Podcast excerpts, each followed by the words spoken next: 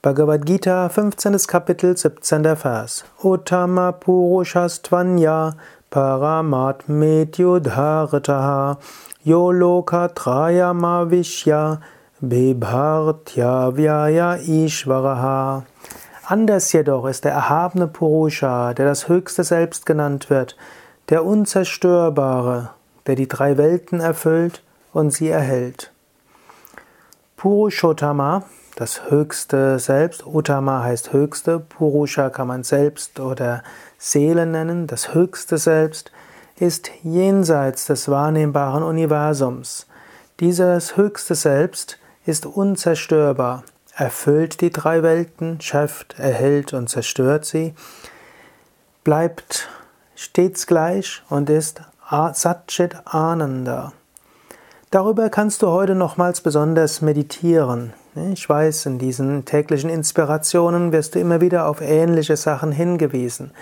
Und gerade als tägliche Inspiration eignet sich das ja besonders, dass du dich immer wieder daran erinnerst.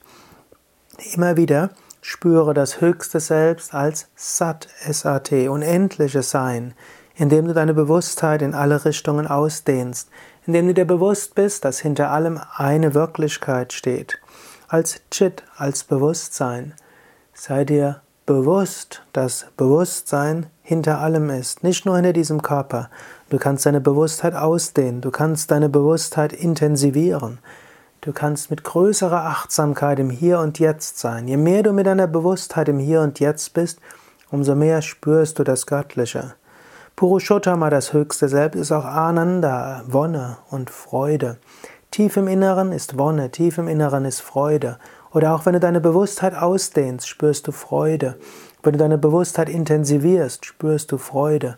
Wenn du deine Bewusstheit ausdehnst zu anderen Wesen, spürst du Liebe. All das ist Purushottama.